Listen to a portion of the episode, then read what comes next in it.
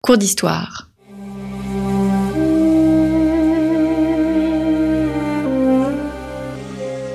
Une émission de la rédaction de Storia Voce.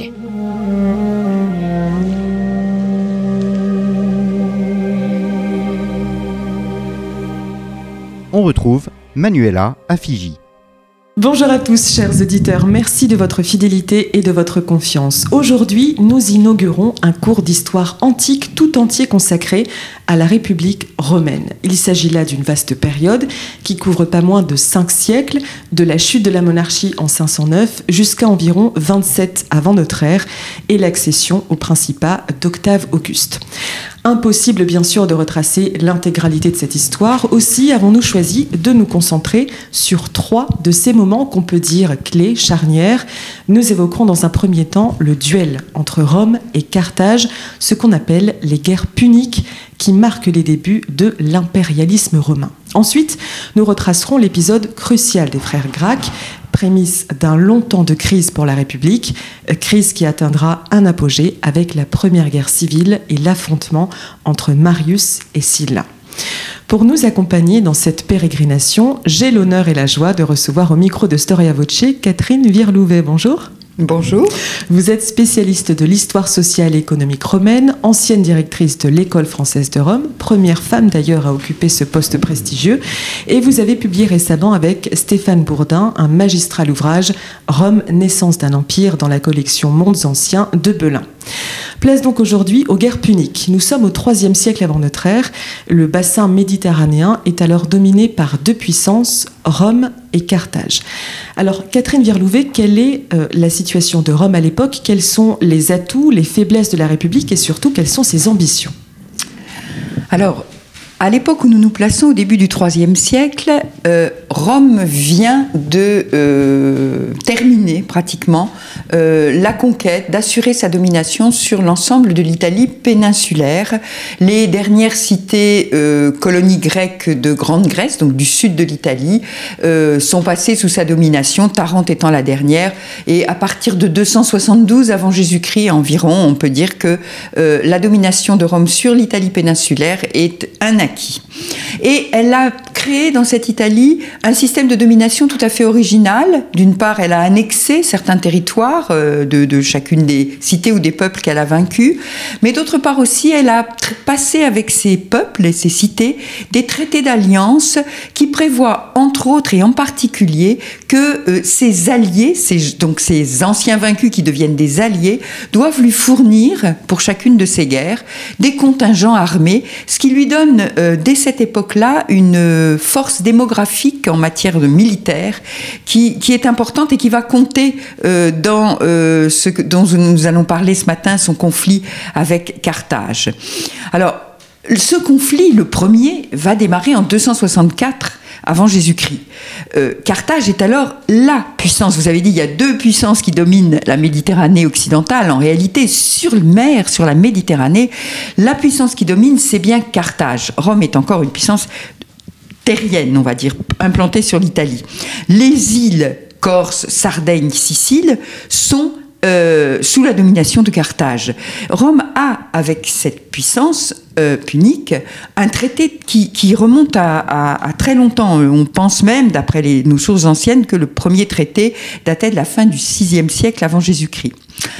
Mais désormais, Rome ayant accès à toutes les mers de l'Italie et en particulier dominant euh, le sud de l'Italie, la, puissance carthaginoise implantée en Sicile est très proche. Vous, imaginez bien que ce détroit de Messine, vous voyez comme il est étroit euh, entre la Calabre et la Sicile. Donc Carthage est aux portes de Rome et il y a là euh, je pense, une vraie menace ressentie par les Romains et qui va être un des facteurs d'explication de euh, leur entrée dans euh, la première guerre punique, puisque les Carthaginois se sont emparés en 264 de Messine, je parlais du détroit tout à l'heure, où euh, dominaient auparavant des mercenaires grecs euh, qui s'appellent les Mamertins, qui avaient pris place dans la ville.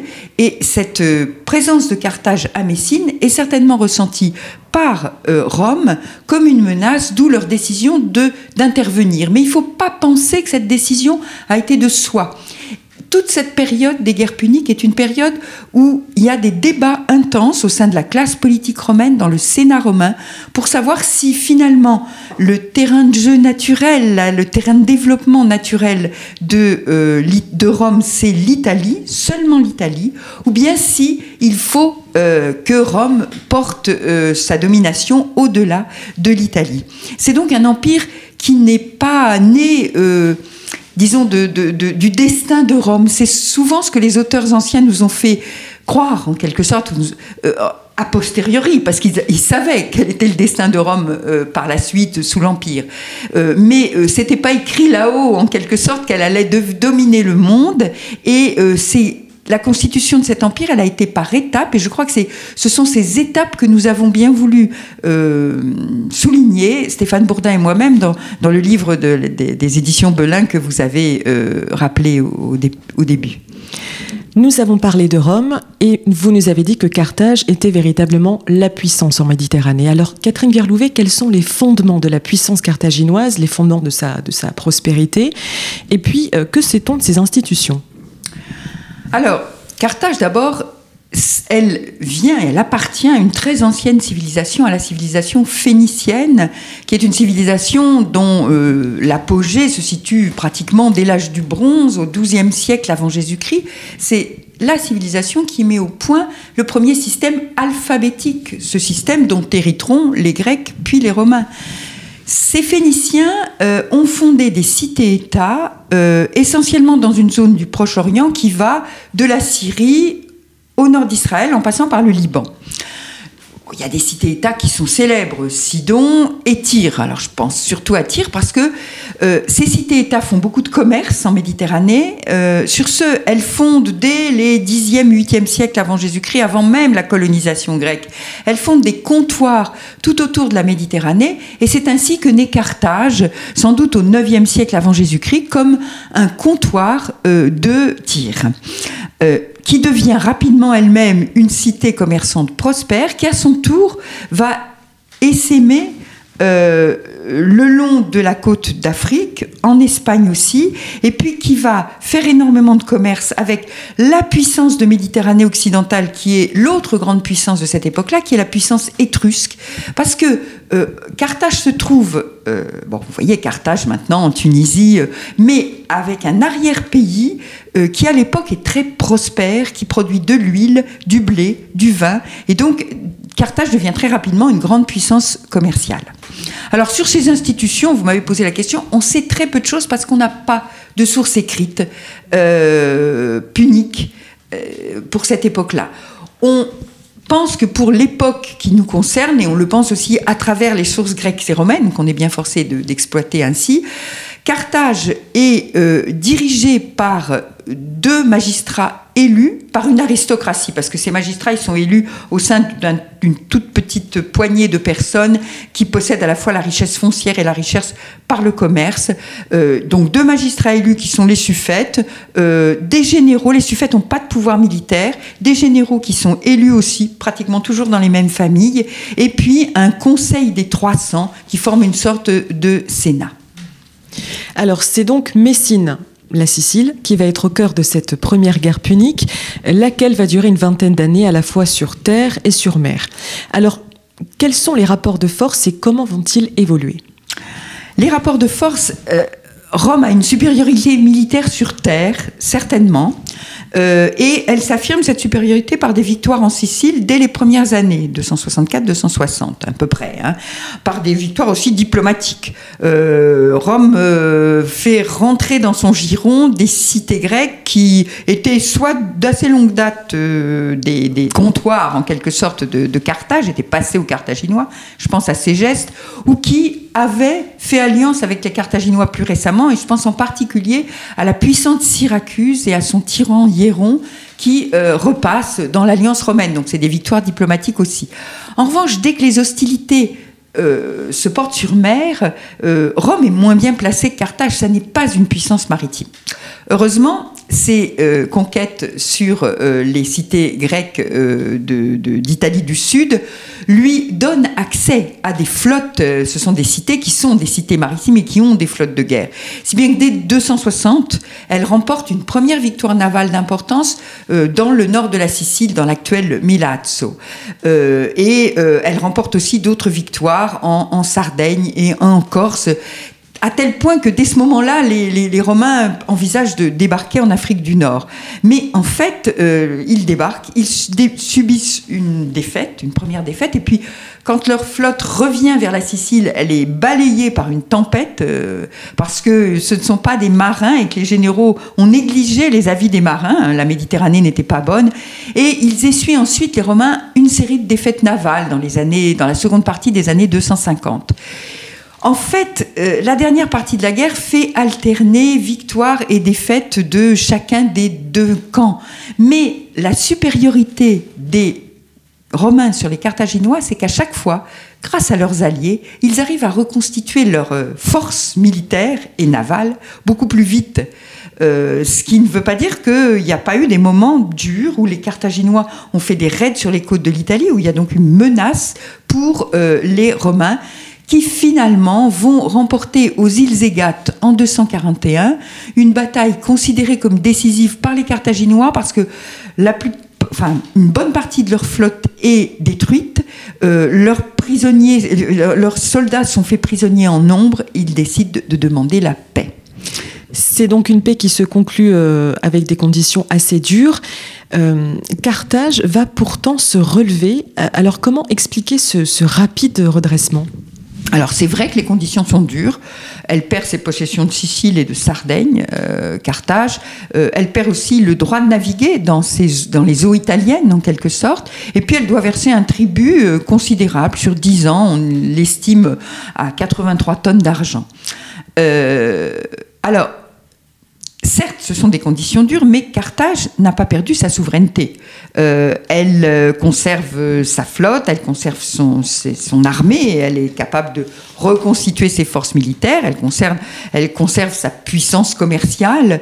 Euh, et dès 241, pour compenser la perte de leur comptoir en Sicile et en Sardaigne, les Carthaginois étendent leur possession vers l'Afrique, le, le, reste de la côte de l'Afrique du Nord, et surtout, ils étendent aussi leur possession en Espagne. Dès 237, il débarque en Espagne. C'est le général vaincu de la première guerre punique, Amilcar Barca, qui débarque là-bas et qui s'y implante euh, avec l'intérêt que l'Espagne est riche en minerais argentifères, ce qui permet de payer le tribut à Rome.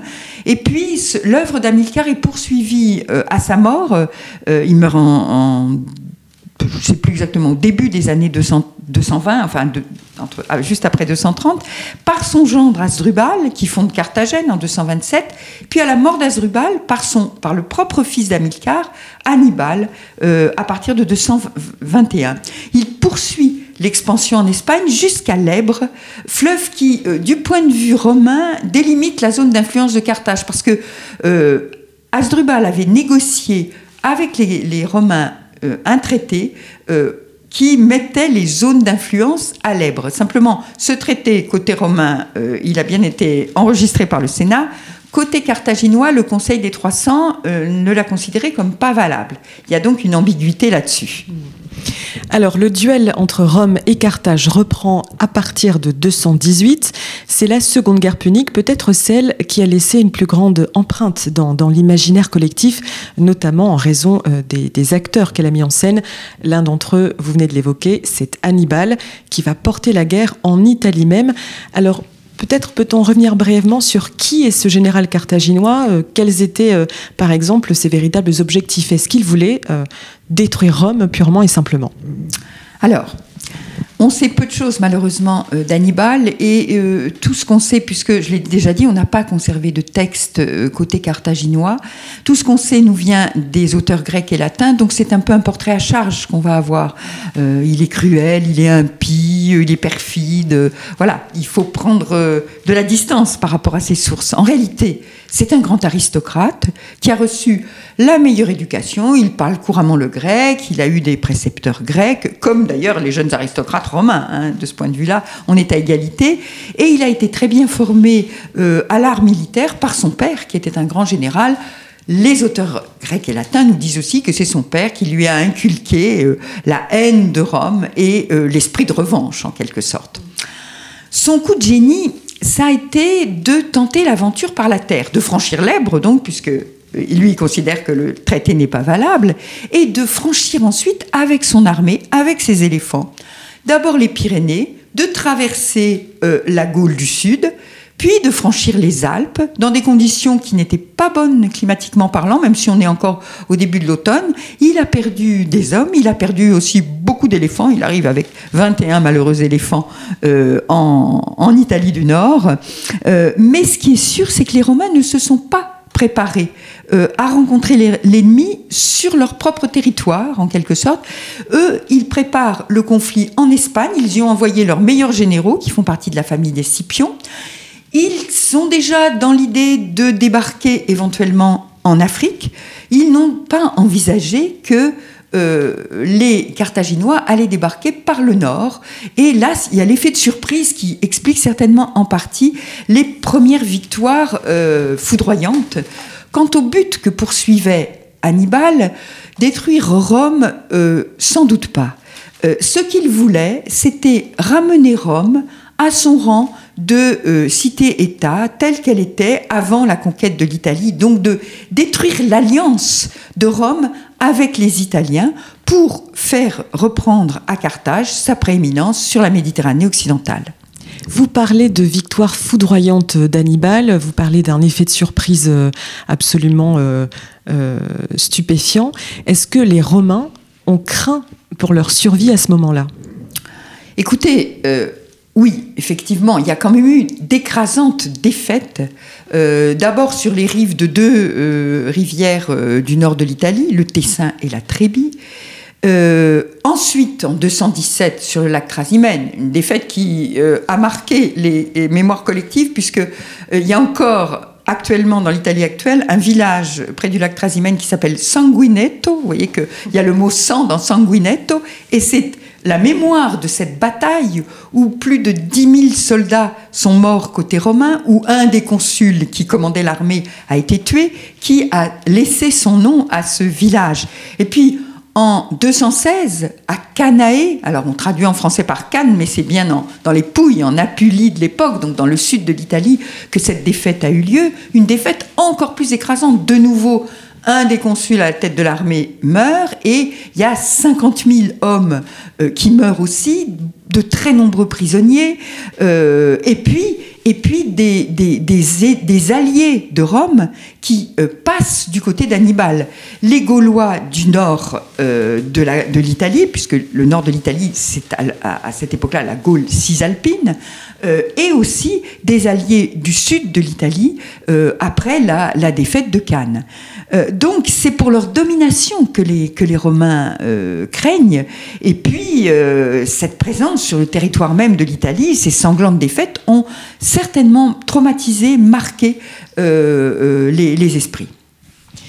En définitive, Hannibal est contraint de quitter l'Italie car Rome attaque désormais Carthage sur son sol. Vous venez d'expliquer que les Romains ont beaucoup craint pour leur, pour leur survie, qu'ils ont subi de, cuisantes défaites.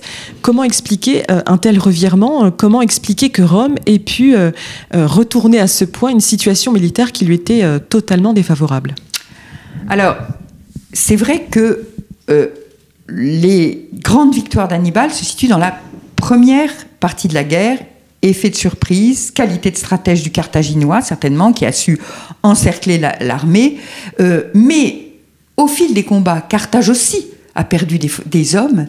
Et pour le coup, deux expéditions des frères d'Hannibal depuis l'Espagne qui visaient à lui apporter un renfort d'hommes ont échoué, euh, alors que Rome, on l'a déjà dit pour la première guerre punique, peut reconstituer ses forces, même si il ne faut pas négliger les énormes qu'elle a subies pendant ses défaites.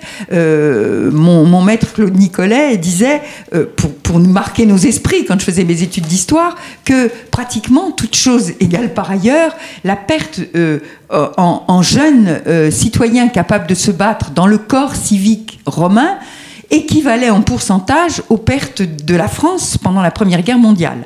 Bon, donc il y, y, a ça. Et Rome peut reconstituer ses troupes en dépit de ses grosses défaites, et puis elle n'a pas perdu tous ses alliés. On a dit, j'ai dit tout à l'heure, les, alliés euh, l'ont trahi, mais beaucoup lui sont restés fidèles. Les Étrusques, les Ombriens, les Vénètes, les Vestins dans les Abruzes, une partie des Samnites plus au sud des Abruzes, et puis les alliés hors d'Italie aussi, comme Marseille par exemple. Ces institutions aussi ont continué à fonctionner.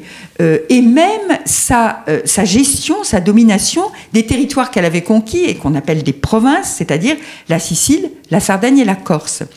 Et puis, une tactique qu'elle a adoptée à partir de 215 et qui lui a bien été utile, une tactique qu'avait recommandée un dictateur en 217 après la défaite de Trasimène, mais les généraux n'avaient pas voulu l'écouter. Ce dictateur, d'ailleurs, on lui a donné le, nom de cunctator, le temporisateur, parce qu'il disait on va plus les affronter frontalement, on va faire une guerre d'usure. C'est ce qu'ils ont fait à partir de 215, et euh, ils ont ainsi regagné une par une les cités alliées qui étaient passées à Carthage, pas toutes, puisque j'ai dit elles ne sont pas toutes passées, euh, une guerre d'usure qui a été acharnée en Campanie, par exemple.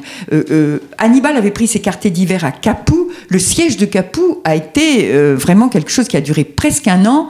Capoue a été prise et son, son, son, traitement a été très violent de la part des Romains, parce que c'était quand même un ancien allié qui avait trahi. Mais sur ce Carthage, qui a tenté une percée vers Rome, mais qui en fait a reculé parce que Rome est trop bien défendue, a fini par se réfugier dans le Brutium, donc euh, dans la Calabre actuelle, euh, où d'où il dut finalement embarquer lorsque Scipion l'Africain a fait lui-même débarquer ses troupes depuis la Sicile euh, en Afrique même, donc sur le territoire de Carthage. Et c'est donc la fameuse bataille de Zama qui marque la défaite de Carthage. Oui, en 201, euh, enfin en 202, c'est Zama, et en 201, euh, Carthage demande la paix. Euh, les conditions sont très dures pour le coup cette fois-ci. Euh, elle doit évacuer l'Espagne, elle doit euh, évidemment rendre les prisonniers de guerre, livrer ses éléphants, livrer des otages, et puis surtout s'engager à ne plus faire la guerre sans l'accord de Rome.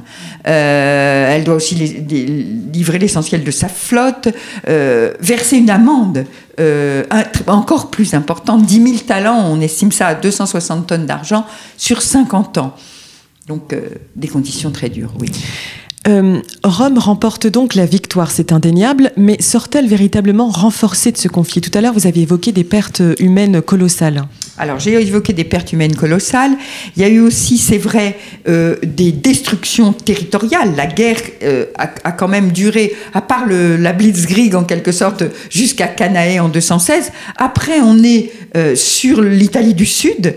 Et euh, là, ça dure pendant des années. Il y a des territoires qui sont vraiment euh, défaits à tel point que deux siècles après, trois siècles après, donc, mais enfin, il a consulté lui-même des sources. L'historien Florus dira que dans l'Italie du Sud, il n'y avait pas de différence entre le peuple vainqueur et un peuple vaincu, tellement, tellement il y avait de destruction. Et puis, les historiens eux-mêmes, plus contemporains, plus proches de nous, ont, ont, parlé de, cette, de ce traumatisme et de ces combats comme le début de l'affaiblissement de Rome qui, qui, conduirait finalement à la crise de la République deux siècles après. C'est le cas d'un historien anglais dont, dont, le livre a fait date, c'est Arnold Toynbee qui avait écrit euh, Hannibal's Legacy, l'héritage d'Hannibal, et pour lui l'héritage d'Hannibal c'était la crise de la République. Bon, en réalité, les études plus récentes ont au contraire insisté sur les capacités euh, de Rome à se reconstituer rapidement. Euh, et on pensait que la vision de Toynbee, par exemple, était exagérée. Euh, parce que quand même, le bilan pour Rome, ça se solde par un agrandissement de son territoire. Une grande partie de la péninsule ibérique va devenir province romaine. Deux provinces romaines vont être installées en Espagne à partir de 197. Et puis en Italie, le règlement du sort des cités alliées qui était passé à Carthage fait croître aussi le territoire contrôlé directement, le sol public contrôlé par Rome, parce que comme représailles de pour ses alliés, Rome confisque leur territoire. Puis Rome a prouvé que ces institutions avaient été capables de tenir. La République a tenu face à Hannibal. Ils ont prouvé aussi euh, que c'était eux les vrais défenseurs de l'hellénisme, en quelque sorte. Je vous l'ai dit, Hannibal parlait grec. Il prétendait aussi défendre en quelque sorte euh, la, la, civilisation grecque, mais il avait fait alliance avec Philippe de Macédoine, un souverain euh. Et les Romains ont été capables, pendant cette guerre, eux, de combattre aussi Philippe de Macédoine. Et donc, ils ont été euh, identifiés, en fait, par les cités grecques comme les défenseurs de la liberté. Euh, donc, ça aussi, ça va les amener à intervenir rapidement après en Méditerranée orientale à la demande des cités grecques. Nous voici arrivés maintenant à la troisième guerre punique qui sera plus expéditive hein, que les précédentes. Alors pourquoi Rome décide-t-elle à nouveau de faire la guerre à Carthage, qui est pourtant, on l'a vu, euh, considérablement affaiblie? Alors, il faut savoir tout de même que la décision de déclarer la guerre à Carthage n'a pas été de soi, même à Rome. Il y a eu, je dirais, trois ans de débat. Tout part d'une ambassade de sénateurs romains envoyée par le Sénat euh, en 153-152 avant Jésus-Christ pour essayer de euh, s'entremettre dans un conflit qui opposait à l'époque Carthage à son voisin le roi de Numidie, le roi de Numidie qui était un allié de Rome, mais qui avait tendance à grignoter des territoires sur Carthage. Alors, euh, vous me direz, ça devait faire plaisir aux Romains. Oui, mais jusqu'à un certain point. Il ne fallait pas non plus que l'allié humide prête trop d'importance. Il pouvait devenir menaçant. Et puis il y avait le fait que Carthage n'avait pas le droit de mener une politique extérieure sans que Rome s'y entremette. Donc ils débarquent, nos sénateurs, pour essayer de régler tout ça. Et parmi eux, il y a un sénateur célèbre, Caton le censeur, parce que euh, il est très vieux, il est presque octogénaire à ce moment-là. Et il a, pendant sa censure, 30 euh, ans avant, hein, euh, été un, censeur très, très, très sévère, très autoritaire, tenant de la, de la morale romaine. là, il est frappé par la, la prospérité de Carthage, incroyable, et il se dit, ils sont en train de se relever, ils vont de nouveau nous attaquer, donc il sent la menace et il revient à Rome et à partir de là, il dit il faut, il faut absolument combattre Carthage. Comme ça prend du temps, que les, il y a, toute une partie de l'opinion publique et de la classe politique romaine qui est défavorable, les Scipions en particulier, qui pensent qu'il vaut mieux laisser Carthage se redresser parce que ça, ça permet aux Romains de ne pas tomber dans la mollesse, ils savent qu'ils ont un ennemi potentiel, euh, eh bien, Caton ne va pas arrêter pendant euh, trois années, jusqu'en 149, la guerre démarre en 149, de marteler à la fin de chacun de ses, de ses prises de parole au Sénat, et il en a beaucoup, parce qu'au Sénat, comme il est le plus ancien dans le grade le plus élevé, c'est toujours lui qu'on interroge en premier, quelle que soit la question du jour, à la fin, il conclut en disant « Et je prétends qu'il faut détruire Carthage ». Delenda est Carthago, donc c'est ce qui martèle, je pense que tous les latinistes qui nous écoutent en gardent un souvenir ému. Alors, le sort de la cité est scellé, il faut détruire Carthage. Quel va être finalement le prétexte ultime pour l'entrée en guerre des Romains?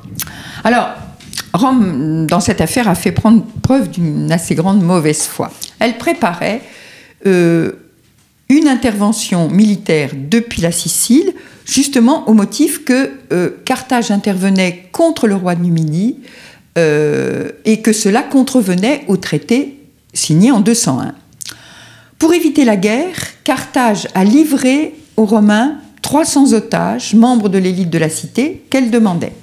Les Romains sont quand même venus, ils ont débarqué en, Tunisie ils sont entrés dans Utique, qui s'est tout de suite euh, livré à eux, hein, une cité un peu plus au nord-ouest sur la côte de la, de la Tunisie. Euh, ils ont demandé aux euh, Carthaginois de leur livrer toutes leurs armes, ce que les Carthaginois ont fait, mais ça ne leur a pas encore suffi. C'était pourtant une reddition complète. et ils ont prétendu que les Carthaginois devaient euh, vider leur ville, abandonner leur ville, pour s'installer quelques kilomètres à l'intérieur des terres, à peu près à l'emplacement de l'actuelle ville de Tunis. Là, quand même, ça en a été trop pour les Carthaginois euh, qui euh, ont décidé de se lancer dans la guerre. Et c'est une guerre qui se clôt avec cette prise de Carthage. Ils ont quand même résisté assez longtemps, vu, vu l'état de leurs forces. Oui, trois ans, puisque c'est en 146 que Carthage va être euh, prise, euh, et ce n'est pas la gloire de Rome. un siège de trois ans, siège de Carthage de trois ans. Carthage a été héroïque. Ils ont réarmé à toute allure, ils ont enrôlé tout le monde, même les esclaves. En principe, dans les sociétés antiques, les esclaves n'ont pas le droit de se battre. Euh, alors, à la décharge des Romains, le site de Carthage est un site difficile à prendre, de puissantes murailles, des ports bien organisés, et puis l'armée romaine est en partie occupée à cette époque-là sur d'autres fronts, en particulier en Grèce. Euh, donc euh, euh, les troupes n'étaient pas aussi nombreuses peut-être qu'elles auraient pu l'être.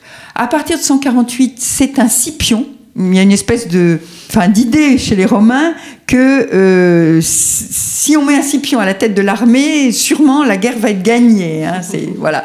Donc c'est Scipion Émilien qui euh, arrive à la tête de l'armée euh, et qui finit par faire tomber la ville au printemps 146 après une guérilla qui euh, s'est vraiment déroulée rue par rue, une guérilla urbaine, même une fois que les troupes romaines sont entrées dans la ville, les Carthaginois, pour ne pas être réduits en esclavage, ont défendu pied à pied leur ville et la plupart ont préféré se faire tuer ou se suicider que euh, de tomber justement en, esclavage.